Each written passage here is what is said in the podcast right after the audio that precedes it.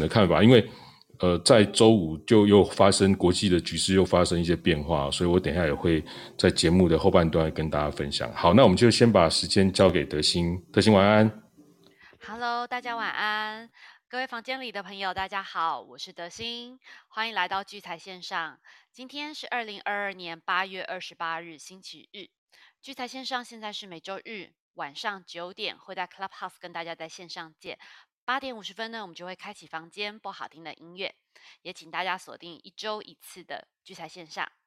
呃，这周八月二十五号到八月二十七号，哈，就是 Jackson Hole 全球央行年会。那其实大家都知道，重头戏就是呃八月二十六号晚上十点，Powell 对经济前景的一个演说。那其实，在嗯八月二十六号就是周五下午，其实市场就开始波动了。那到晚上八点半。公布美国七月份的核心 PCE 啊，PCE 的年增率呢，预估值是四点七 percent，前期呢是四点八 percent，实际公布数呢是四点六 percent。呃，数值一公布以后呢，非美货币呢就一度上涨，哈，一度大涨。那直到晚上十点，公布了密西根大学消费者信心指数，预期呢是五十五点一，前期五十一点五，那公布数字来到了五十八点二。那另外呢，密西根大学消费者预期指数预期是五十四点九，前期是四十七点三，那公布数呢是五十八，都是远高于预期哈。那加上 Powell 一开始演说，美元就开始一路的翻涨。其实 Powell 的演讲内容啊，跟之前 Fed 呃，出来放话的那些委员啊，讲的其实大都是内容，其实都是大同小异啦，哈。那都是，但是这个对市场的影响力哈，却是大大的不同。那甚至呃，Powell 周五的演讲哈，甚至连之前哦，有好几次都在呃批评他的那个美国前财政部长哈，Larry Summers 啊，都对 Powell 这次的演讲内容表示肯定。那 p o w e l 讲了什么呢？哈他其实是表示说，Fed 会继续升息一段时间，然后那么它会持续的持续保持的高利率来压制通膨。那不过他同时也驳斥了市场上有关费的很快会逆转政策的一个说法。那这里逆转政策是指，就是说，呃，市场普遍不是都认为明年度美国就会开始降息嘛？哦，所以他其实是驳斥，他觉得会逆转政，呃，就是开始降息的这个说法。那 Powell 再次强调，哈，九月的升息幅度呢，都会取决于整体的一个经济数据。那可能会在未来的一段时间内，哈，对经济成长会造做一些具限制性的一个货币政策。那美国可能未来的经济会面临到一些痛苦，不过他也提到说，因为根据历史的经验来看，他们比较担费 e 比较担心的是，如果太早去做放松的政策，也就是停止去升息，那会导导致劳动力市场会受到更强大的冲击。所以这一连串的鹰派谈话以后，哈，造成美元直线上升，美股一路狂跌啊。那目前呢，非 watch 九月份的一个预期，从呃上周啊的先跟大家说的哈，那上星期是升息三码的几率是四十一 percent，到现在目前升息三码的几率已经来到六十一 percent 了。这周的美元指数呢，是从一百零八点一三到周五收盘的一百零八点八四，好，上涨的幅度是零点六五个百分点。周五的道琼呢是收在三万两千两百八十三点，下跌了三点零三个百分点。纳斯达克一百呢是收在了一万两千六百零五，下跌了四点一四点一个百分点。S M P 五百呢是收在了四千零五十七，下跌了三点三七个百分点。好，接下来这周哈会有几个呃比较重要的经济数据。呃，八月三十号呢会有德国的 C P I，八月三十一号会有欧洲的 C P I 跟加拿大的 G D P。那呃，暂停两个月的 ATP 小飞农啊，它其实在呃在跟目呃在跟 Stanford 的那个数字经济实验室合作以后呢，他们就已经更新了计算公式。那新的小非农数据呢，将在八月三十一号会去公布一个新的计算结果。然后最后就是周五的啊，九月二号的非农就业人口跟失业率数字。好，对照的刚刚有说嘛，Powell 强调嘛，九月的升息幅度取决于整体的经济数据。哦，所以这些数据呢，大家都要值得大家继续的关注。好，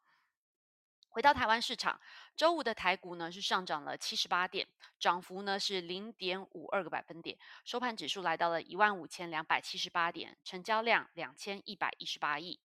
在各族群的占比中呢，第一名是电子类股，它的占比是五十九点六 percent，上涨涨幅是零点五六个百分点。第二名呢是运输类股，占比为九 percent，上涨上涨了涨幅是一点七二个百分点。第三名呢是化学升级医疗类股，它的占比为八点七个八点七 percent，涨幅是零点九六个百分点。在三大法人的部分呢，周五啊，三大法人是同步买超的，投信呢是买超了二十一亿，自营商呢是买超了十四亿，外资是买超了三十四点八亿。接下来我们关心一下犀利股神的一个战况哈。目前呢，前三名呢，第一名是五军，他现在目前持有了宏杰科、美食、台康生技的多单。第二名呢是黄雀，他目前持有的是易德、呃宝林富锦还有合一的多单。第三名呢是张哲，他目前持有的是九威、精锐、戴林的多单。好，那接下来我就把时间交给瑞奇哥，瑞奇哥晚安。哎，德兴晚安，各位聚财线上房间的朋友，大家晚安。好，那今天今天又是一个比较特别的夜晚哦，因为今天不是在家中跟大家分享，今天我来到这个台中台中的一个朋友的农舍哦。那白天白天我就想说来打工换宿啊，就做点农农务，因为因为听说听说有一块地种东西这件事情。蛮值得我们去思考，就是说年纪到了吼要养生哦，自己自己种自己吃比较安心哦。那刚好有这个机会，然后来体验一下，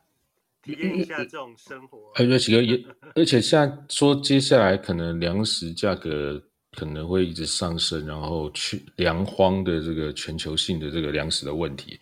有一块地可以自自给自足哦，应该是一个很幸福的事情哦。对，然后对，然后我就一直一直一直听说，哎，这种事情好像好像应该我们要开始思考。那所以有这个机会来到朋友朋友的这个农舍啊，然后来体会一下，我就觉得哎还不错。那刚好明天明天我们又有一个就是跟同事要去台中拜访一位作者老师哦。那想说，那我就假日先来体验一下这个活动哦。做了之后发觉，这个要要做有机的东西啊，光这个除草的事情，其实你如果不喷药要除草，真的是一件非常非常辛苦的事哦。因为那个草你还没你还没弄完，其实一个礼拜一个礼拜就一直长长长高长出来，那你要一直持续的去去做，那也就是说你要种出好的好的这个。呃，水果啊，或者是蔬菜哦，其实光光处理这个你的农地周围的这些杂草，其实就是一件蛮蛮蛮大的一个功夫哦。那那当然就会有衍生出很多技巧，就是你怎么去让这个环境可以自然平衡。那光我们这个在摸索的时候，这其实跟投资还蛮像的。你一开始就觉得这个投资还蛮重要，那你就。就开始进入这个市场，但是其实很多的技术或者是经验，其实累积的不是很够，所以所以可能就是边边做边学习边体会啊。但是真的要把这个果实或者这个这个这个成果展现出来，其实真的都要花蛮多的精神。像我今天这个除草，我也不过除就一大早怕太阳太大，那做了。两三个小时，哎，也不过就是把一块大概三三公三三公尺乘以四公尺这样范围的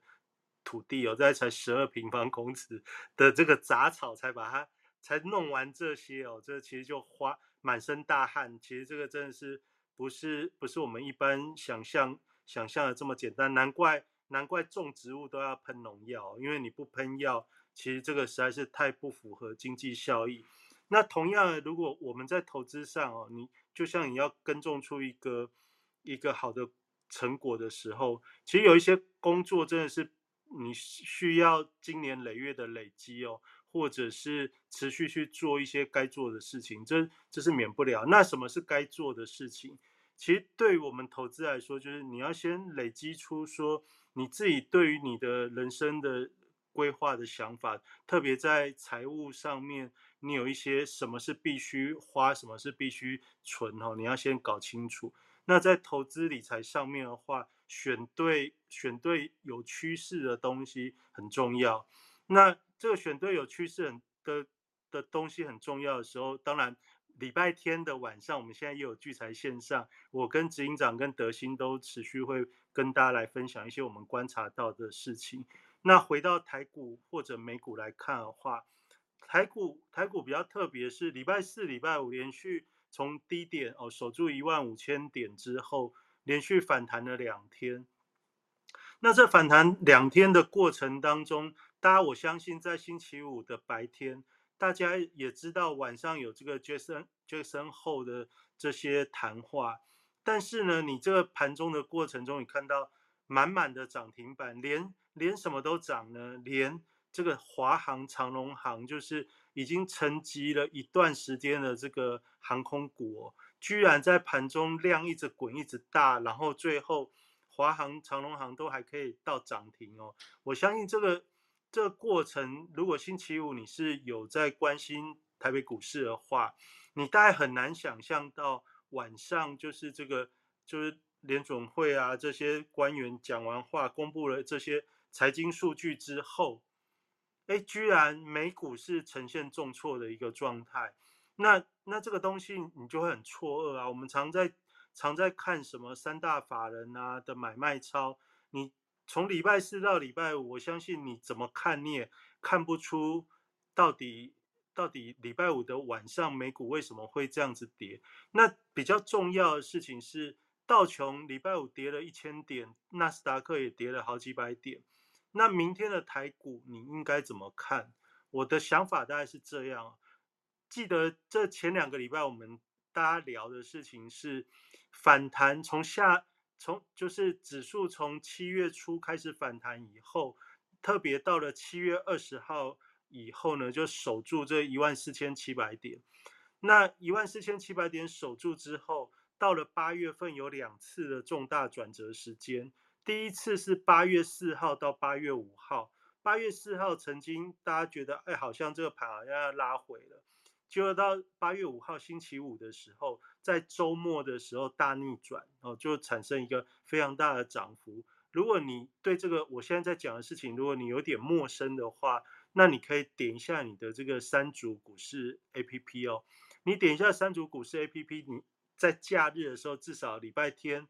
你晚上花一点时间看一下这个盘后资料，盘后资料里面有一个大盘分析，大盘分析你就可以稍微去点一下八月四号到八月五号，你就发觉哦，八月四号的时候曾经下跌，然后八月五号大涨，然后经过了几天之后，在八月十号到八月十一号又发生了一次哦，就是八月八月十一号也那个地方，八月十一号那边也有一个也有一个跳空缺口。那那个位置其实就是最近这两次从低点去做转折时候的重要的支撑关卡。那以以星期三的星期三的回撤，其实守住了八月十一号的跳空缺口。那明天明天开盘的时候，以这个台子期夜盘来看的话，收盘是收在一万四千九百多。一万四千九百多，也就是说明天的这个台北股市应该就是要做万五的保卫战。那一万五的保卫战，你要注意的事情是什么呢？就是这个八月十号的这个跳空缺口，八月十号、十一号这个缺口大大约就在一万五千点。那一万五千点这个位置到底会不会很快速的就被跌破？那如果被跌破的时候，你这时候你还要关心的一个非常大的重点是台积电。台积电，大家还有印象吗？在前两个礼拜我们在分享的时候，我跟大家讲，台北股市能不能继续继续往上反弹？其实台积电是一个很大的指标。那台积电这个指标呢，你很很简单的看，就是五百元这个关卡。那五百元这个关卡，它站得稳的时候，其实表示外资就算想提款，但是它也没有那个急迫性。他没有说很用力的往下去砍股票，但是反过来哦，如果台积电的这个五百元啊，如果你看到一开盘就摇摇欲坠哦，如果一开盘跌破，然后反弹没什么力量，然后成交量好像又开始扩大。什么叫成交量开始扩大呢？台积电最近的成交量其实是比较萎缩，但你也不太会去进出买卖它。但是呢，你在观察这个指数的变动的时候，你真的还是要稍微关心一下，因为它有市场信心的一个稳定力量。那所以我们在明天星期一一开盘的时候，你大概稍微瞄一下台积电的价格，哦，就五百块是一个分水岭。除了价格之外，你大概稍微关心一下它的成交量会不会扩增。如果成交量会扩增，而且价格一开始就往五百元以下去移动的时候，这显示出说对于法人来说的话，他从台北股市提款的一个那个。迫切感，哎，又又回来了。那这回来的迫切感，导因于什么呢？导因于说，其实这这个美国联准会的这个升息的脚步，原本大家认为说，随着这个呃八八月十几号在公布七月份 CPI 的时候，有稍微比较和缓的样子，那所以大家已经稍微觉得说，是不是通膨要见顶了？那这个升息的脚步也许会稍微慢一点，那但是呢，其实从礼拜五的这个这个联总会主席 Powell 的这个发发表意见，大家就感觉说好像不是这么一回事哦，这个升息的脚步好像还是如火如荼的在进行当中。那所以所以这个升息的脚步如果没有缩减那个呃三码啊，或者是四码这样子的一个预期的时候，哦，当然现在就是大家就担心三码就已经觉得很多了，因为连续三次都三码，这样就九码。这其实，这其实对于对于很多的这个大家原本在八月中的一个预期有有趋缓，其实行动上是没有。但是如果你之前一直有连续听我们聚财线上的节目的话，我有跟大家讲过。对于对于外资法人或者这些国际热钱来说的话，今年最明显的一个趋势就是美元跟其他货币之间的利率利差其实会扩大的哦。不管美美国这个九月到底升级嘛，这我们其实在之前七月份的时候一路就讲，然后八月会有空窗期，但现在开始在聊九月的这个升息的时候，你就会又发觉哦，这原本这个气氛又回来了。这回来就表示说，只要美元的这个跟其他货币的利差逐渐在扩大的过程当中，那大家只要有预期的时候，热钱基本上就会往美元回流。那这个东西反映在台股上的话，其实我们上星期就已经有这个征兆。为什么？因为美元对台币的汇率在上星期的时候就放手跌破三十元。如果你有听上星期的节目的话，我有。跟花蛮多时间来跟大家聊这个这个趋势性的问题哦。那这个问题理解的时候，就是说对于外资、对于法人来说的话，它逢高它就是要卖股票退资金。所以我们连续两个礼拜都有跟大家讲，你从价格指数从下往上反弹到季线附近的时候，你不管它未来能不能继续上涨，但是对于法人来说的话，它其实就是目的，就是逢高要要卖股票，逢高要减码。那逢高要减码的时候，他要卖，他很担心的是什么？担心的是你跟我都不玩了。如果他很担心大家都不玩之后，他不好卖，不好卖，退资金退得慢。所以呢，他同时要要点燃这个市场的一个投资热度。所以大家还有印象，我们上星期带着大家。看什么？看这个周末的时候，这个买气强大的族群。上礼拜我们跟大家讲说，因为要维持人气，所以它势必在很多的这种中小型的股票上面，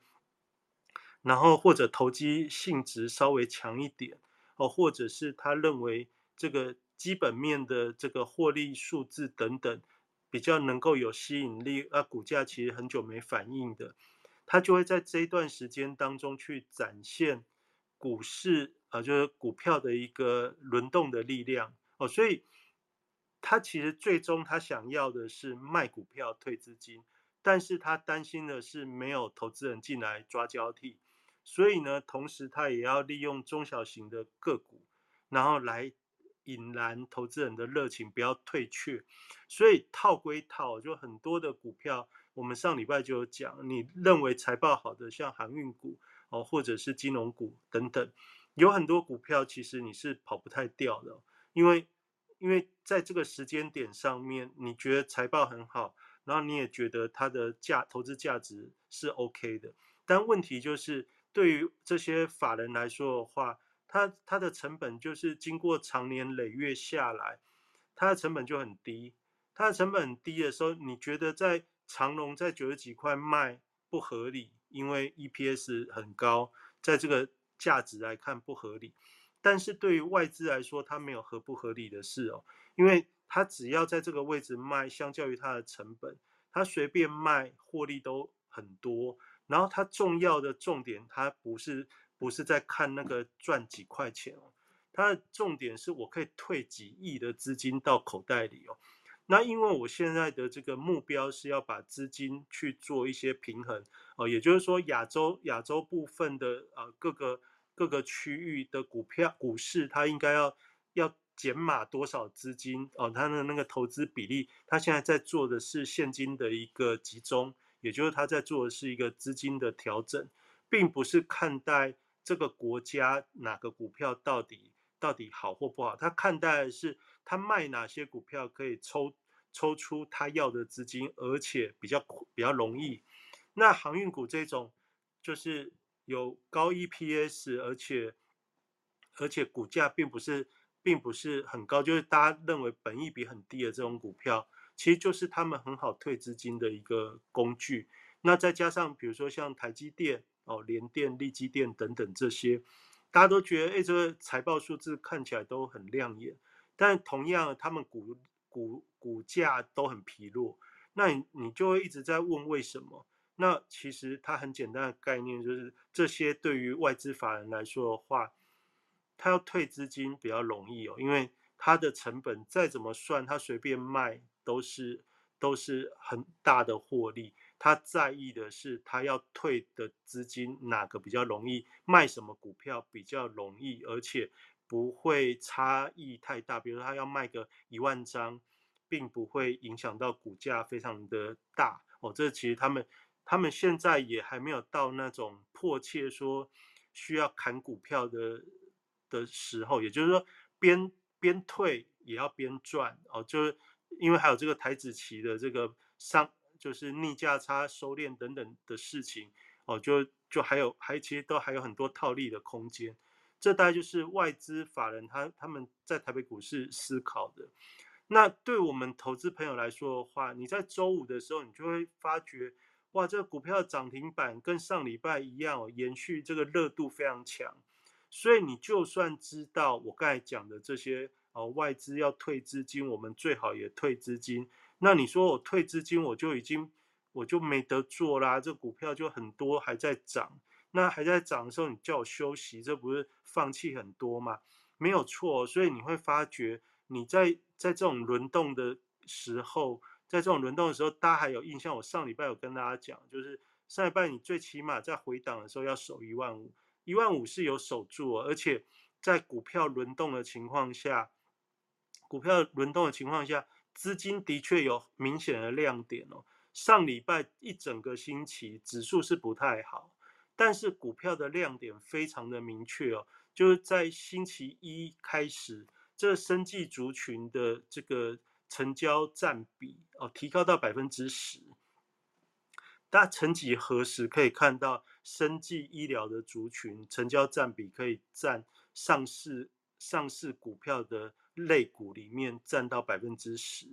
那我们常说行资金往哪里流，行情就往哪里走哦。那如果你这一个星期你有去观察这个生技医疗的成交占比的时候，你就发觉礼拜一成交占比到百分之十一，礼拜二继续百分之十一，礼拜三上上升到百分之十四。到礼拜四降一点，大概回到百分之八到百分之九。但到了星期五，它的成交占比又提高，也就是说，上星期一到星期五，平均生技医疗的族群，它的这个成交占比高达整个上市贵公司里面高达百分之十以上哦。那这个成交占比意味着什么？资金有蛮大部分在做生技股，所以你在在这过去这一个礼拜以来，你就发觉天国一辉回来了。什么叫天国一辉？中天，然后信国、合一、信辉这种、这种、这就曾经曾经很很疯狂的生技股，突然在好像星期二的时候同步涨停哦。那这个这个这样子的一个这样子的一个盘面表现，其实它同时搭配的就是说，这个生技医疗的类股成交占比提高到某。很大的一个占比的时候，你就会回想一件事哦。去年，去年航运股货柜三雄的时候，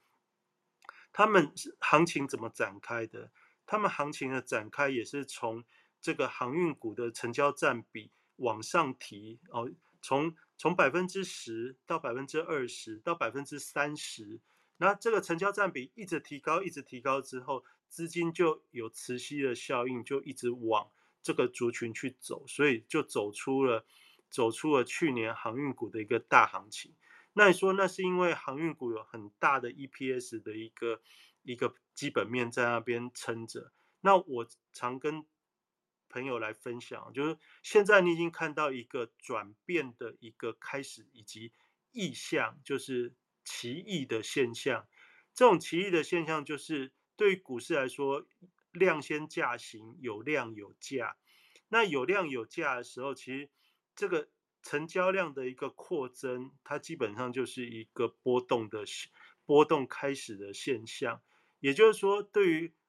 这些生计族群来说的话，成交量爆大，你也可以说它是爆大想要出货，但是你也可以把它想成以前都没有这么大的交易量，现在这么大的交易量进来。代表的是他投资的机会也相对偏偏偏多一点，比较热闹。那也就是说，当外资他们想要撤退资金的时候，想要汇一些钱回美元的时候，他基本上要维持热度。那维持的热度就是运用这样的一些族群来展示哦，让大家舍不得离开股市。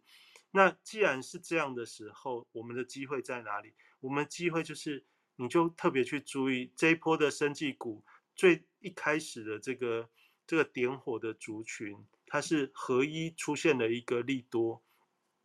合一出现了一个利多，加上这个 CDMO 的这个概念哦，有这个宝瑞啊、宝林富锦啊、永兴这些啊，或者这个台康生技等等这些这些族群持续持续一直在一直在吸引大家的投资目光，那。这些股票在过去这一两周的涨幅其实都非常的大，那那你就要想哦，这个成交占比这么大之后，它意味着不是继续飙，而是开始波动。开始波动的时候，也就是说上下洗刷会开始加剧哦。这就就生计的族群来看的话，洗刷会开始加剧，然后再来呢，就是你就要。看这个指数的一个氛围会不会开始开始呃，大家开始有恐慌啊？有没有恐慌，就代表说这些生计啊，或者星期五又冒出这个解封概念。那解封概念也不是新的概念，这就是上半年当中大家一直在预期的，只是一直预期，一直预期，到现在看开始看到疫情的趋缓，或者各国的一些呃边境的一个开放。感觉时机跟氛围好像比较比较恰当了，所以现在有点在实现原原本前几个月的这个预期。那当然在星期五的时候，哦，你会看到这些族群的股票涨停板很开心。但是如果回到我们整体来看，整体来看什么呢？整体来看外资的一个策略，或者是法人他的他的期待的话，就是其实一万五到。一万五千五这个季线附近的话，他们一定是要先退资金。那退了资金之后来看这个这个美元的一个动态，那刚好现在美元的动态又这么的一个大家觉得比较鹰派，也就是说这个升息还是很强，那也就是利差的扩大还不会缩小，利差不会缩小的时候，大家就想说，那还是要多留一点回美元啊，大家就这样理解，要多留一点没回美元的话，那要多退一点，多退一点，这对于台股来说其实是是好也是不好，好是什么呢？好你就看它既然这么想退资金，但是这个指数到底守不守得住一万五？那如果一万五守不住的话，我们上礼拜有跟大家讲，这一万四千八，就是八月四号这个位置哦，其实很重要。那这个八月四号这个转折，是整个七月到八月的反弹最重大的一个关键位置哦。那这个关键位置，其实我在聚财网上之前前一前一周，我大概就有。有针对指数去写我的观察，啊这观察是说，在回撤的过程中，大概有两关，一关就是一万五千点，第二关就是一万四千八。那原本到星期三的时候，想说会不会一路往下回，结果礼拜四、礼拜五守住了，但是现在又多加了这个礼拜五这个美股的一个因素之后，礼拜一对我们最好的是什么？你直接回撤。回撤如果还守得住一万五、一万四千八，那你接下来你就要注意哦，注意什么？这些资金资金亮点的这些热门族群，它基本上就不会退哦。如果指数守得住，就代表代表市场的资金没有在害怕哦。那市场的资金有没有害怕？结论就是看一万四千八到一万五千点这个位置。是会不会被守住？那你如果明天看到的是一开盘就破，破了之后台积电也不好，然后成交量又扩增，量不说还扩增，这就代表有向下波动的动力。你只要成交量不说有动力的时候，往下破就有往下突破的一个力量。你大概可以简单这样想：有成交量，成交量不说就有波动力。有波动力又是往下波动的时候，就有打穿支撑的潜能哦。这样子对于对于我们想要股市继续继续就是说呃热络，嗯，就有可能会有风险。也就是说你在做在做操作的时候，你特别要要注意的是这样。那其实你如果反应好一点的时候，在星期五的晚上，你如果做台子期的，你大概看到十点那个波动的时候，不是。台子期的波动会让你要警警惕，而是从从汇率到这个美指美国指数的纳斯达克或道琼，它在那个瞬间的波动，其实就已经让你知道说这件事情哦，就谈话完就不太寻常，因为那个波动的幅度很激烈。那很激烈的时候，你看到台子期夜盘就从从这个一万一万三一万一万五千两百一万五千三百附近就直接往下回哦，那你回到大概一万五千一一万五千二，也就是现在加权指数的季线位置附近，你大概就应该要自己保护自己，就是那我至少先先减减少减少部位哦，要保守一点，因为周末到周一这种时间都比较比较比较。比较容易有情绪性的波动，那这大概就是我从星期五看到现在，然后从股市、股票啊，从指数，然后我我看到的观察。那就解封概念股的话，尽管星期五是很热络，但我认为就是从从这个华航、长隆航他们公布半年报的时候，你就会发觉他们的营收。营收很很不错，但是但是反映一个什么东西？获利获利掉下去了，也就也就是说，原本去年去年以来那个获利的惯性好像改变了。你你是有有营收有生意，也就是说货运这些东西，再加上哦，就是慢慢的这个人人的出国慢慢增加了。机票好像蛮贵的，但是营收是有，但是载人以后那个获利的动能似乎就没有像去年的下半年到今年年初这种这种这种哦，就是好像好像毛利很高啊，然后赚钱赚很多那个现象，有营收但是没有获利，哎，这个其实就是一个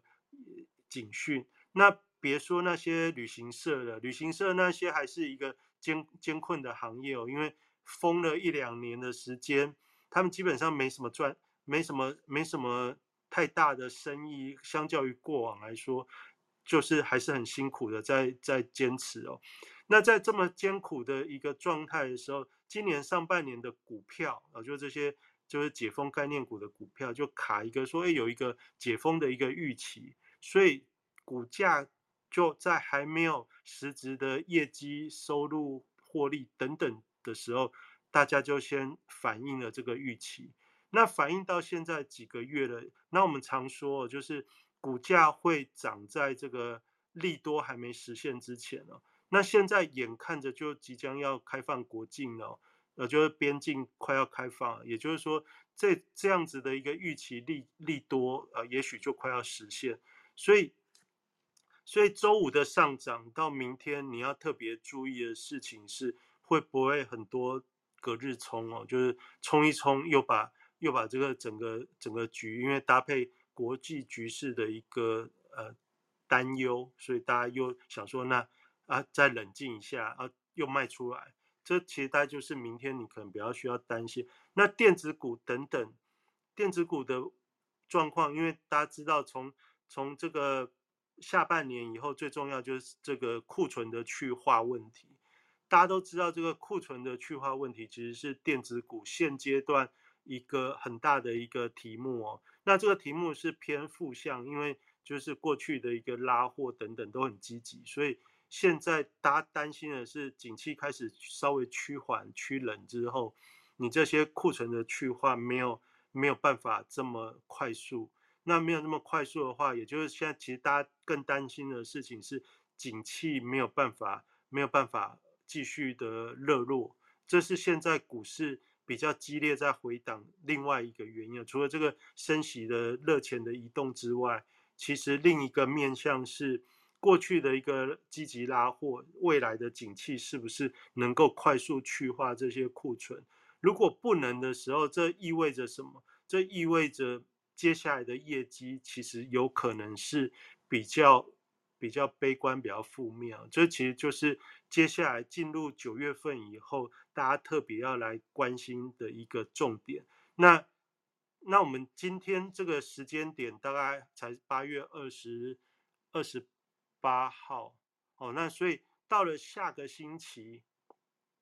到了下个星期的时候，大概就是九月初了。也就是说，我们在下个星期的时候，我们大概就进入九月初的时候，我们要来特别注意的就是这些八月份营收的一个公布。因为你八月份营收一公布完之后，你其实第三季的业绩，也就是下半年的业绩，普普你就可以看出有没有重大的转变。尤其是大家在担心这个库存去化的问题。如果库存的去化问题严重的时候，其实有可能就会从八月份的营收跟未来九月份的营收就会开始展现哦，所以这个接下来其实就是各个热门热门族群的这个营收的变化，其实是在下就是九月十号之前，就是一个值得去留意的问题。那当然，在美国的这个呃非农就业数据或者是 CPI，也就又在九月十号前后。也会分别的啊上场哦，所以这个这个其实就接下来进入九月份之后会有很多热闹的事件，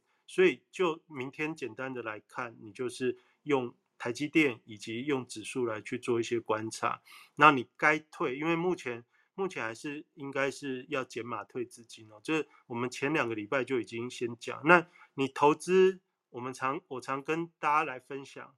投资需要掌握投资的主动权。所以你长期听我们聚财线上的话，我跟警长大家都可以事先跟大家提醒一些观察的角度。所以我们在事前就提醒你，来到这边你应该先减码退资金。所以你并不需要被市场这些热门股给影响到。你就那你说还是要做啊？当然可以做，但是你的资金你要知道的事情是啊，你就不要投入那么高的比例再去持持股。啊，当然就是以以以等待变，也就是说，假设接下来有一个比较快速的一个回档的时候，比的是谁手上又有资金？因为今年是一个大通膨、大波动，也是你掌握大机会的时刻。你会发觉过去几个月以来，你只要避开下跌之后，就会有一些标股就会从底部开始翻扬。同样的，现在只有只是八月份。假如指数或者国际局势接下来有一波的一个回档，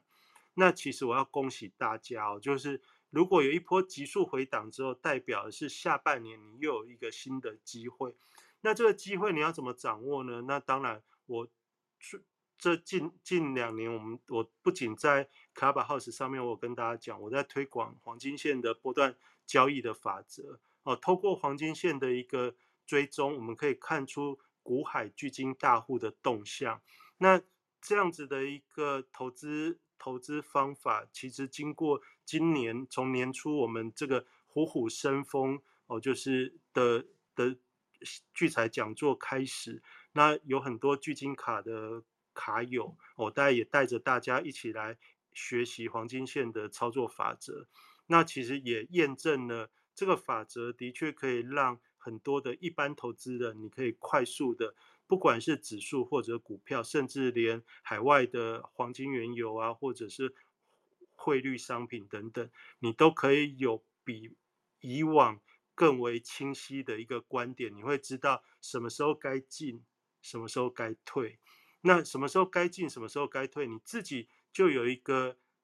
初步的理解之后，那也许加上。加上学习群，有时候我会举一些例子给大家，给大家参考，你就会加速你学习的一个效率。那这样的事情呢，我在今年，因为我就认为九月份以后到年底，也许是我们一般投资人还有一次很重要的一个转转折的机会。所以在下个星期天的下午，哦，下星期天的下午，那我这个黄金线的这个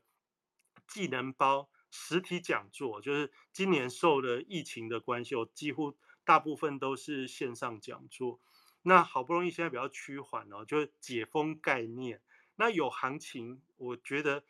有行情，所以我就会去做一些课程分享的准备。所以大家想，我从今年一路以来，我的这个讲座的时间，其实跟行行情都是息息相关哦。那如果你有一路的。追踪的话，你大概也会有体会。那这一次就是年底之前最后一次黄金线的研习的活动。那它是由九月四号星期天的下午一个下午哦，三个小时，再加上九月八号星期四、九月二十二号星期四两次晚上的线上线上的一个讲座分享。那你一定会很好奇，为什么我会这样安排？其实就是我们在实体面对面的时候，我可以。比较清晰的跟你说，这个技能包到底你怎么样去运用黄金线的这些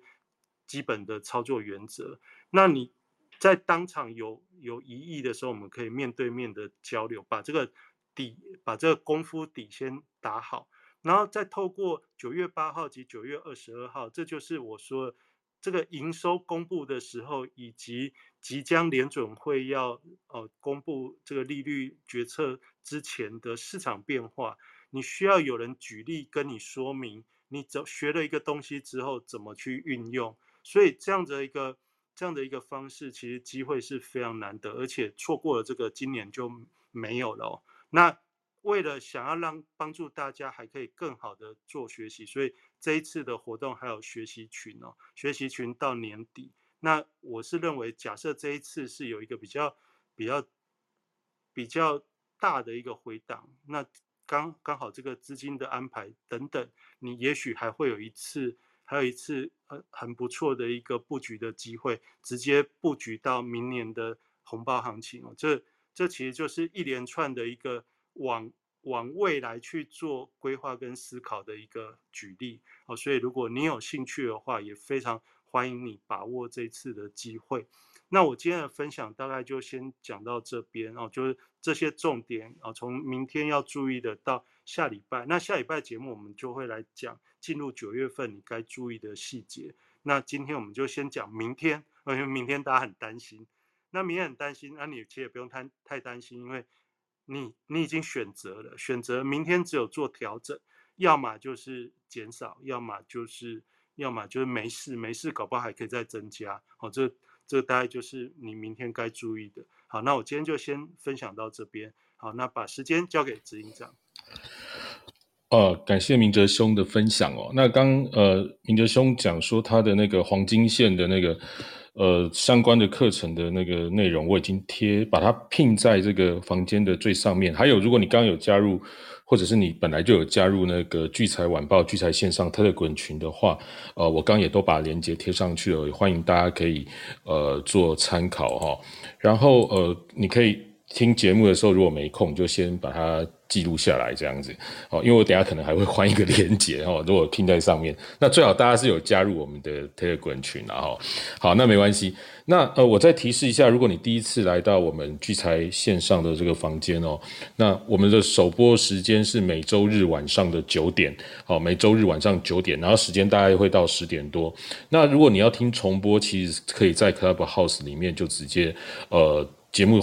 结束之后，它就会直接有重播了，或者是我也会把这个节目传到 Podcast，所以你可以在 Podcast 各大平台哦，包括比如说 KKBox 啊，或 Spotify 啊，或者是 i i 那个 Apple 的哈，或者是 Google 啊，或者是就很多的音声音的平台，基本上都会上我们聚财线上的节目。所以如果你在呃通勤啊，或者是这个只只收听的这个呃。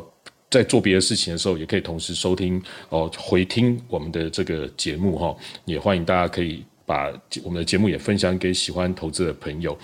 那这个我们先看一下美股好了，因为美股星期五晚上哦跌了一千多点，然后纳斯达克跌的特别重。那我们看到它里面跌的跌幅比较深的，其实是。呃，比较明显的哦，其实是半导体相关的股票，特别是英伟达哈，它跌的九很很多。那英伟达其实，在上周它有一个财报，然后呃，其实它已经跌很重，然后财报很烂出来之后，它反而上涨，然后周五又持续的大跌。那周五到底发生什么事情？其实我们刚刚不仅听。呃，瑞奇哥跟跟我们分享，还有前面德兴有讲的很清楚喽。那其实周周五，因为就是这个全国全球央行年会，然后那个鲍尔他去这个等于是讲话，其实他讲话时间只有大概八九分钟，其实是很短的。然后他讲话的内容基本上也是重申呃鹰派的这种立场，可是可是整整件事情就是说，好像也是了无新意哦，因为这件事情他们也是不断的重复在。在重复。那周五晚上除了 PCE 以外，跟密西根这个信心指数的公布哦，那就这样在错综复杂的状况之下，我们看到周五晚上不管是汇率哦，还有这个呃股市哦，都造成了这个相当大的波动。那特别我们台湾投资人关心的美股，看到它下杀这么重，然后我刚刚一开始讲台指期下跌了三百零九点的样子哦，那呃相信大家很紧张。不过我回头来跟大家讲，就是说。美国股市哦，呃，如果你长期是我们听众的时候，我一开始就讲美股，就是特别给大家一个信心然后就是说美国股市它在这个呃长期的听众，我都跟各位说，呃，它因为它是三六九十二月的第三个星期五做结算，所以它非常容易走多头，就是走三个月，空头就走三个月，哦，非常容易哦，基本上几乎。都是这个样子，好，你回去看看美股是不是一次就是三个月，等于是三月中就走到六月中，六月中走到九月中，九月中走到十二月中，十二月中走到三月中，它会有一个很很有方向性的趋势。那如果也不太会盘整哦，基本上就是会有一个趋势。那所以你看，我们可以看到哈，就是像像之前哈，之前是从这个三月跌到。六月哈，从三月跌到六月，那六月中呢，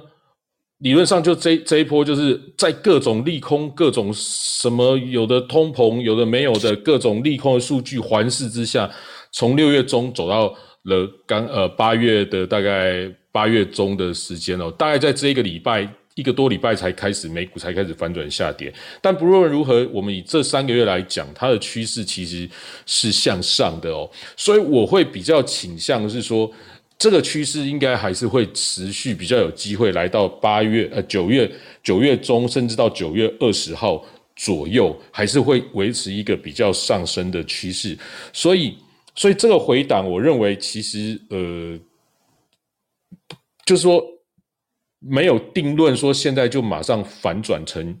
成成这个下跌的走势啊，也还是有可能接下来。又又又继续继续原来它的方向去走哈，所以这个我可觉得，我觉得这个美股这样就是说，哎，它已经完全转空了。我觉得可能还是要再次观察。但是在九月多哈，我之前就一直跟各位说，呃，七八月就是比较空窗期啊，其实没没什么太特别的事情，而且这个通膨会回哦，也也是清楚的哦，因为这个。通膨数字是后一个月公布前一个月嘛，然后包括油价的走势，大家也是清楚，所以造成呃所有可以预测到的这些数据基本上不会有太大的差异哦，所以通膨会回也是清楚的，所以在七八月比较没事。那进入九月的开始前一周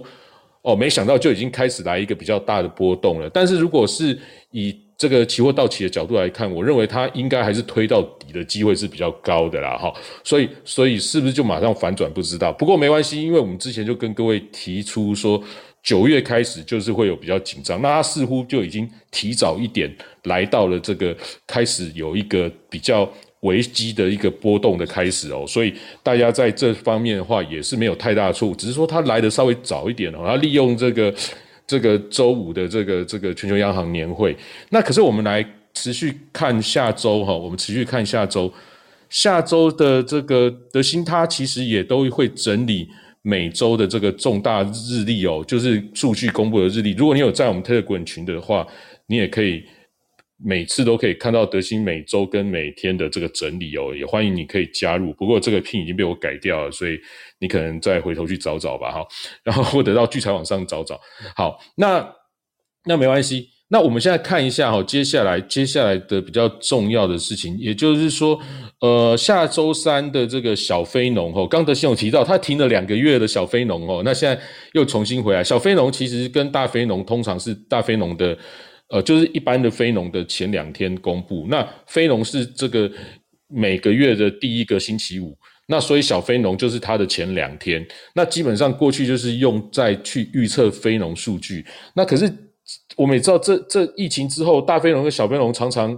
差了十万八千里哦，一个很好，一个很差哦。那这样变得没有预测的这种感觉，反而是这个好像洗盘的感觉哦，就上下这样子去互洗互洗的感觉，所以。所以这个不晓得为什么他们小非农就说，哎，他们要重新调整这个预估哦。那后来停了两两个月，那这个月又特别加入，所以我觉得下周的小飞农也蛮值得期待哦，看他是不是跟飞农可以预测的比较准。那过去的这个，因为小飞农是民间机构，大飞年是政府机构去预测的，然后它还有一些预测上的不同哦，因为民间你总不能得到政府的数据嘛，所以他用其他的方式去做预测。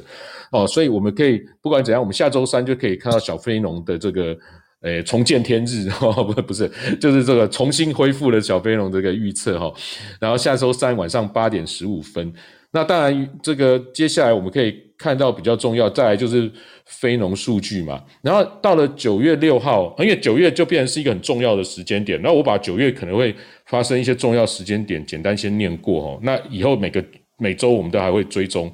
哦，或者是下周三我有一个讲座，我等下再呃线上分享啊，我等下再讲。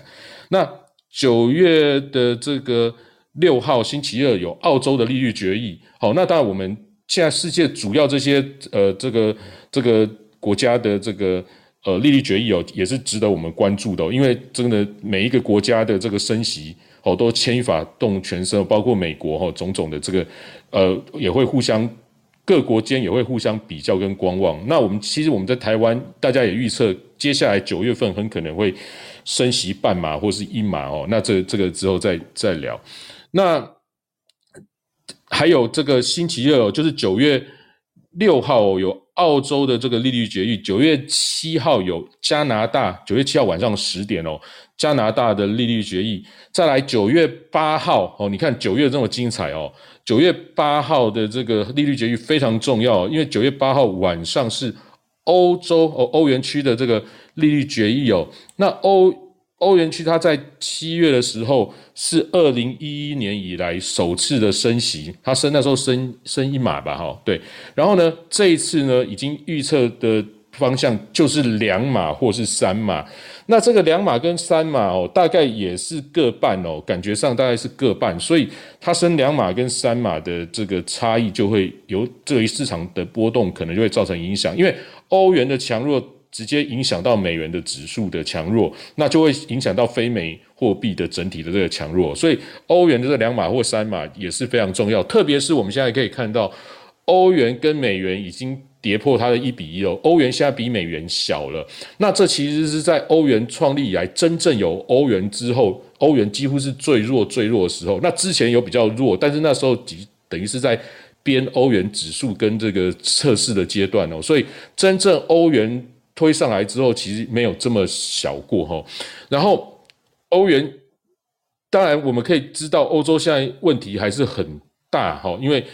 这个乌俄战争的问题造成能源上面，接下来又是冬天哦，接下来很很紧张哦，因为冬天的这个呃能源的这种供应哦，包括他们通膨也是还没有下来，然后各种经济上的问题哦，那所以欧欧元区有没有办法升到三嘛？哦，因为我们看美国就三码三码三码这样升，然后欧洲好不容易七月升了一次，然后现在九月还是有点扭捏了哈，因为不太行。那这样会不会造成，如果它真的升不到三码，只升两码或者是一码的时候，会不会造成欧洲的这个欧元又更弱，美元又更强？哦，那所以这个美元强的趋势，因为加上这个二九二一的那一次九二零啊，台湾是九二一，那个那一次的那个美美元的利率决策会议的升息。反正现在也是不是两码就是三码嘛，所以他们这个美国跟欧洲的利差应该就还是保持这样子的利差存在，甚至美元呃美国的升三码的可能性其实比欧洲更大一些哦哦，我们看到现在已经六十几 percent 会升三码，所以所以造成这个欧元是不是会更弱？那这样子的话，九月是不是持续的这个欧元的美元的强势？哦，这种持续，那美元强势持续，我们可以做些什么？基本上。基本上就稳操胜算了。其实瑞奇哥跟我从年初一路就跟大家讲，今年是大通膨、大波动时代，然后美元的强势，你一定要持有美元的资产哦，美元资产，然后美元资产你可以做纯货币对哦，让自己的这个因为有利息利率差哦，因为这些国家可以做很多你过去想不到而且很稳的一些操作方式哦。其实可以多了解一下我们在。做我们常常举办的一些活动跟分享，你就会渐渐的哦融入了这个这个领域喽。那我把这个讲完，我再报告一下我下周三的那个活动哈。好，那接下来就是到了这个，所以下周呃九月八号的这个欧元的利率决策会议会非常的重要哈。那一般我们台湾比较不不关心欧元区，不过我这边是特别跟大家强调，就是九月八号星期四晚上八点十五分哦，那时候会公布欧元的利率决策会议的一个。结果哈，然后当然就是接下来到了九月十五号星期四，又是英国央行的利率决议哦。那你看这么大多，大家错综复杂在一起。那当然中间还有一些 CPI 哦，比如说九月十呃，这个这个美国 CPI 是在九月十三号，好，九月十三号星期二。的美国这个 CPI 也非常重要，因为它可能会直接影响到，直接影响到这个九月二十号的这个美国的利利率决策会议哦，FED 的利率决策会，哎，他们他们开会，所以在这个九月十三号，美国 CPI 也是非常非常重要的，应该也是大家瞩目，也这个 CPI 也可能会直接影响到。这那一次的九月二十号的这个是两码或是三码，如果它有比较严重的数字，就会直接影响到我们看到六月的时候，就是因为 CPI 一公布，马上影响到它就是本来是不可能升三码，马上就变成升三码了哈。然后，然后我们接接着看哈，接着看，那再来就是呃。当然，我们中间这个中秋节哈，就是呃，比如说韩国、香港啊，中国跟我们哦，在这个九月九号到九月十二号会有一个中秋节的连假哈，连会有一些中秋节的假期，然后一直到了这个九月十六号星期五哦，有俄罗斯的利率决议哈，那俄罗斯现在当然大家也是还算关注，那到九月二十二号星期四清晨两点钟就是。九月份最重要的时刻，清晨两点钟的这个 FOMC 的这个利率决议哦，跟他的声明，还有两点半的这个记者记者发表会哦，记者会，那这些都会决定接下来的走势，所以九月会变是一个相当精彩跟波动的月份，所以我在七八月的时候才会跟各位说，九七八月倒是还好，没什么事哦，九月份才会是一个战场。啊，没想到星期五就已经先先来一个。震撼教育哦，就先来一个震撼教育给大家。好，那大家看到九月份这么精彩的这个央行啊，各国央行，那我们也可以知道，现在这个利率决议的这个各国的这个利率跟美元的强弱，不仅仅是影响到国际间的贸易跟这个呃，我们这个在做做做这个股票的投资，海外的投资人，包括台股，甚至也影响到我们家家户户每一个人的呃。物价哦，你们买东西的物价，包括我们的这个呃房贷，种种都影响到我们。所以接下来九月对于我们这个未来哈未来的这个这个可能一年两年各种方投资个方向跟种种，都是一个很重要的时刻哦。所以我在这个下周三晚上哦，我会在聚财线上战胜全世界哦。就我们在另外一个呃 Zoom 上面的平台，我会。为这个用一个半小时的时间啊，可能一个小时啊，前面可能会一些废话这样，不是废话，会跟大家先聊一些别的哈，然后再用一个多小时的时间哦，主题是为九月各国央行大戏登场做好准备哦，我会做一个更完整的一个这个说这个呃想法的分享，跟做一些比较重大的一些看法的预测哦，那所以如果你有兴趣的话，我把它拼到这个上面来，那等一下我也会把它贴在。贴的滚上面哈，我把它拼上来。你有兴趣的话，可以可以这个参与哦。不过有一些门槛，所以你可能要要先了解一下。那我们聚财的同事会跟您联系哦。我看一下，我把它拼上来。好，我把它拼在那。你有兴趣的话，可以稍微那这个战争区，其实我跟瑞奇哥基本上讲了快一年的时间，大家也可以看到我们。呃，里面也有显示我们过去一整呃，不是过去几个月的一些主题，其实都非常的丰富哦。所以如果你有兴趣加入之后，你以后每周三都可以来听我跟瑞奇哥的这个有画面的这种分享哈，有这画面的这个分享。好，那我们持续讲哈。那那看完这个，我们可以看到就是说，我们现在关心的美国这个关心，它到底会是怎样？我简单。提醒一下，就是说我们现在听到几个问题，就是说现在世界各国的这个团短的跟长的殖利率都呈现倒挂的现象。那倒挂的现象直接推，就是说推到经济是可能是会一个做一个衰退的可能性哦，所以才会有这个我们一直在听到，就是说呃，其实这个升息不会升上去哦，接下来可能会降息。那我之前也是一直朝向这个方向去跟大家说。这明年就会降息，可是，在明年以前，它升息的力道跟强度，当然就会更快速的影响到现在的一些股市的变化嘛。所以，所以这个整个推敲的过程哦，呃，可能我就会在星期三跟大家讲的比较完整一点。那通膨呢，也是我们要最关心的，因为现在我们看到就是说，呃，通膨看起来见顶，哦，但是呢。为什么还是要持续的这么强力的升息？世界各国也没有办法放松。就是像我们看到，就是说乌俄战争的这个持续哦，似乎不见得有停息下来的机会。那如果乌俄战争的这边的紧张的关系造成了这个呃呃能源上的危机，再加上粮食上的危机哦，那再加上这个，我们看到八月三十一号北溪一号。哦，就运天然气的那个管线，它又要修三天哦。那三天之后会不会复恢复？哦，也不知道哈。那接那个欧洲又进入了这个开始天气要开始冷了哈。那这都可能造成这个这个呃，就是疫情过后，我们知道在运输方面的成本的大增，造成这个物价的上涨，加上乌俄战争造成物价上涨，加上呃去年中国停电。哦，停工哦，然后加上他们疫情的封锁隔离的物价上涨，那现在又来一个呃，这个中国的这个旱灾哦，那也我们看到，包括四川、重庆有非常多的电子厂也因此停工了不少不短的时间哦，那会不会再推升通膨更高，而且我们看到呃这个原油的价格哦，从大概一百一跌到了大概八十七八块左右。那在上周呢，呃，因为这个欧佩克他们的一些的喊话哦，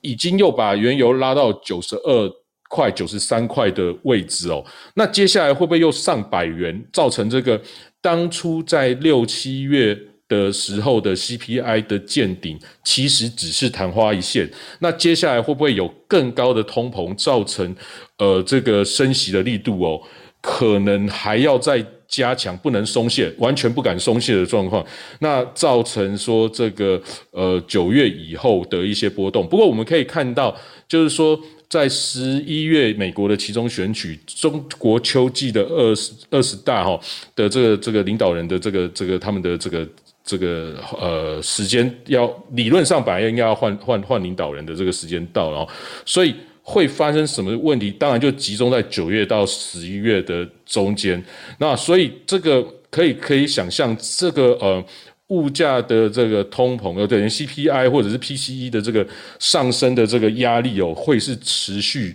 而而难以减少的。所以它在这个 FED 的这个鹰派的这个。讲话跟态度上面呢，我相信是绝对好，绝对不会改变的哦。他们那种态度跟讲话是绝对不会改变的，只是说呢，现在要做的其实其实就是未来一两年的布局哦。那这更大的方向跟所有的想法，我可能会在周三会跟大家讲个仔细，有配配合一些图示啊或怎样，跟大家讲讲一个清楚哦。所以，呃，总结我今天大概讲的就是说，就是说，呃，这个。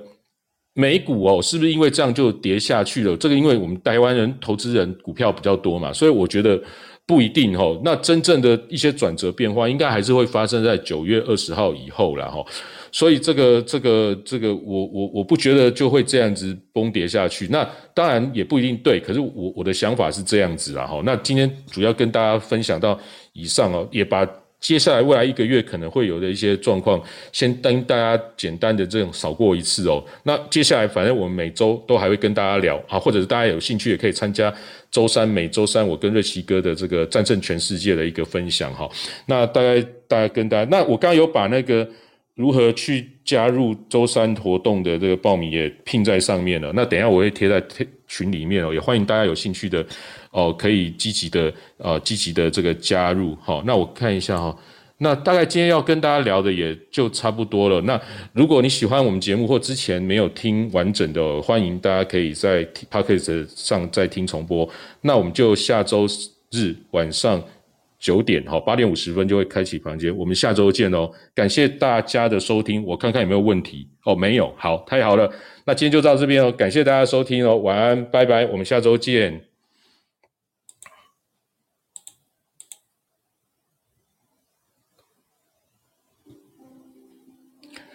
那明天美股的这个指数开盘哦，可能开一个小低啦，哈，应该是开一个小低而已。不过台指因为晚上跌了三百多点哦，所以开盘是比较紧张一些哦，大家要那个呃起得早一点，准备应战哦。